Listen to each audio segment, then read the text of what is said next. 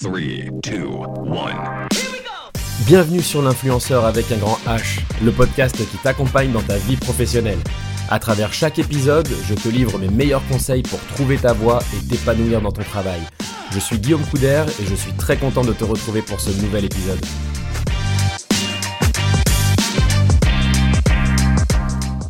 Il est 8h, ton réveil sonne comme tous les matins.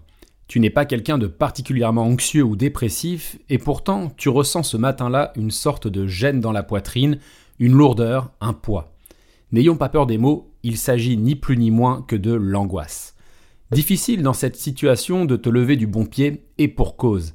Ta nouvelle collègue, fraîchement débarquée dans l'entreprise, te mène la vie dure. Remarques insidieuses et déplacées, dévalorisation, ironie, intimidation, culpabilisation, paroles dites dans ton dos auprès d'autres collègues, rétention d'informations, mensonges, ta nouvelle collègue semble rassembler toutes les caractéristiques de ce que l'on peut appeler une manipulatrice, prête à tout pour installer son emprise au sein de l'équipe. Ceux que l'on appelle les pervers narcissiques, on le vend en poupe dans les livres et magazines de psychologie. Attention cependant à ne pas mettre trop rapidement tous tes collègues dans cette case. Si nous avons tous déjà eu recours à la manipulation, tout le monde ne peut pas être taxé de manipulateur. Dans cet épisode, je te propose de découvrir comment reconnaître un manipulateur au travail, mais aussi quelles sont les principales cibles de manipulation, comment réagir et déjouer leurs techniques, de quoi être parfaitement équipé pour que plus jamais personne ne t'empêche de te lever du bon pied. 3, 2, 1. Alors avant toute chose, tu peux être rassuré les manipulateurs ne représentent que 2 à 4% des individus. Comme le souligne Christelle Petit-Colin dans son ouvrage Pourquoi trop penser rend manipulable, c'est à la fois peu et beaucoup. C'est en effet peu comparé à la population générale, mais beaucoup lorsque l'on connaît les ravages qu'un manipulateur peut occasionner dans son entourage. A noter que, pour plus de simplicité, on utilisera ici le terme générique de manipulateur au masculin, même si Christelle Petit-Colin nous met en garde, les manipulatrices sont aussi nombreuses que les manipulateurs, et elles sont tout aussi redoutables et parfois bien plus sournoises, donc moins détectables.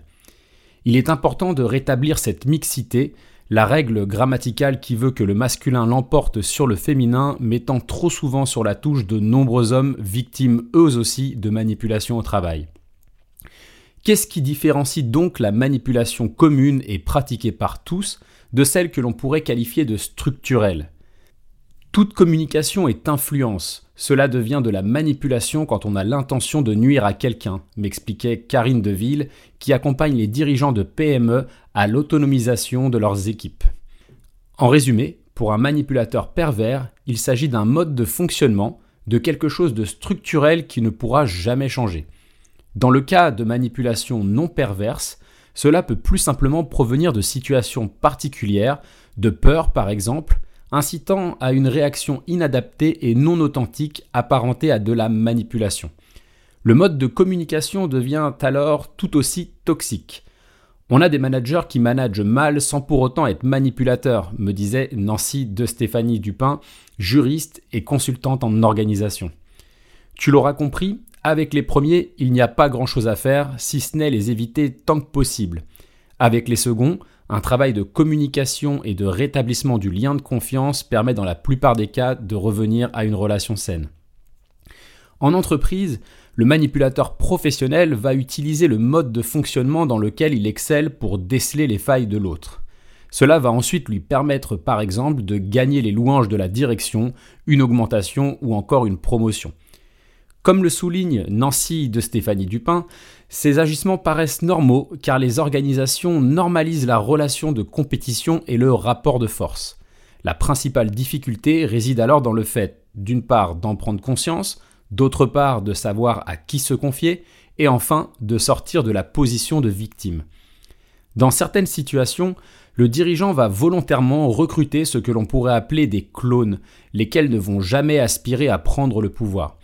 Notre manipulateur peut ainsi librement assouvir une domination plus ou moins destructrice.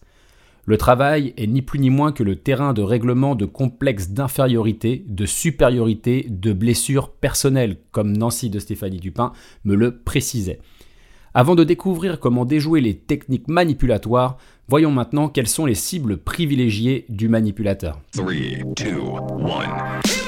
Mettons tout de suite fin à une idée reçue, celle qui voudrait que certains ne seraient jamais victimes de manipulation. La règle, c'est en fait que tout le monde peut un jour ou l'autre être victime de manipulation ou de harcèlement au travail, pour la simple et bonne raison que l'on rencontre tous des périodes de doute dans notre vie qui nous rendent particulièrement vulnérables. Perte d'emploi ou autres événements de la vie peuvent perturber l'estime de soi, nous alerte à juste titre Karine Deville. Et qui dit doute dit terrain de jeu privilégié du manipulateur. Dans son livre Pourquoi trop penser rend manipulable, Christelle Petit-Colin nous éclaire sur le fait que douter, se questionner et globalement trop penser est synonyme d'intelligence. En plus de nous épuiser, trop douter nous rend plus vulnérables encore aux manipulateurs qui vont prendre un malin plaisir à semer la pagaille dans cette structure complexe. On connaît tous l'expression se faire des nœuds au cerveau. Eh bien, le manipulateur n'est ni plus ni moins qu'un sac de nœuds ambulant voué à te faire perdre toute liberté, tout raisonnement logique, toute estime de toi. Dans les entreprises, c'est pareil. Nancy de Stéphanie Dupin précise que plus la structure d'une entreprise est complexe et sans règles précises, plus la manipulation peut s'installer facilement. Voyons maintenant comment réagir au mieux dans ce contexte. 3, 2, 1. Christelle Petit-Colin nous éclaire dans ses ouvrages sur le parcours du manipulateur de sa plus tendre enfance à l'âge adulte. Comprendre son fonctionnement, c'est déjà un énorme pas de fait pour éviter de subir son emprise. Et l'auteur ne mâche pas ses mots en précisant que si être adulte, c'est avoir le sens des responsabilités et considérer l'autre comme une personne, le manipulateur fonctionne à l'exact opposé de cela. De par de graves manquements dans son éducation, lui n'a pas eu la possibilité dans son évolution de gérer ses frustrations et de prendre ses responsabilités. Tout lui est dû et l'autre est considéré ni plus ni moins que comme un objet et non comme un sujet à part entière. Ce non-passage à une structure d'adulte est la raison pour laquelle il se comporte avec ses semblables comme un éternel enfant. Caprice lorsqu'on lui refuse quelque chose, taper du poing sur la table, parler plus fort que tout le monde, ne jamais s'excuser, considérer que c'est toujours la faute de l'autre, chercher à intimider, sentiment de toute puissance, pousser l'autre à bout et s'en amuser, la liste est longue pour décrire le comportement de ce que Christelle Petit-Colin appelle un caïd de cours de récréation.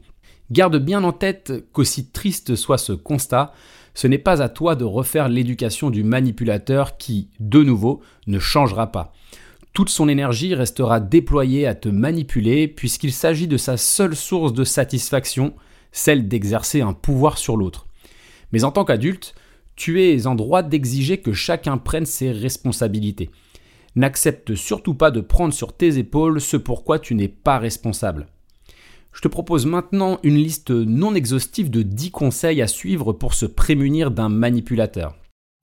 3, 2, 1. Mon premier conseil, c'est celui de t'assurer d'être le moins souvent possible seul avec le manipulateur, mais toujours en présence d'autres personnes qui pourraient être des témoins éventuels.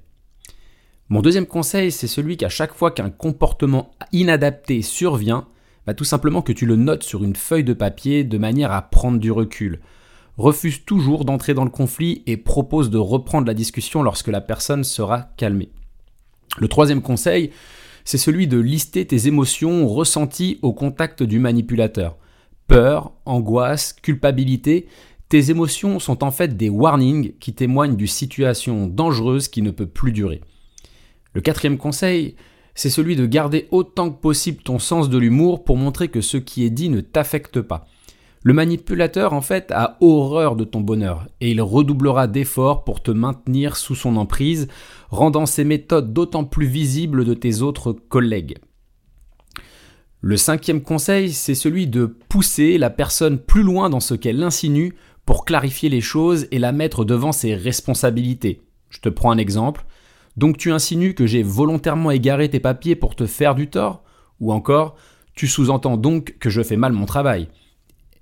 Mon sixième conseil, c'est celui de demander à ce que les responsabilités de chacun soient clarifiées lorsqu'un doute subsiste et de refuser d'avancer sur un dossier tant que ces responsabilités ne sont pas clairement établies. Cela te prémunira de tout reproche injustifié. Le septième conseil, c'est celui de développer ton assertivité et d'apprendre à dire non, s'affirmer pour se faire respecter. Le huitième conseil, c'est celui de reformuler autant que possible ce qui est dit pour ne laisser aucun doute subsister. Mon neuvième conseil, c'est celui d'exiger que ce qui est dit soit également consigné par écrit, mail, post-it, SMS, de manière à conserver des preuves. N'hésite surtout pas à ajouter d'autres personnes en copie de mail.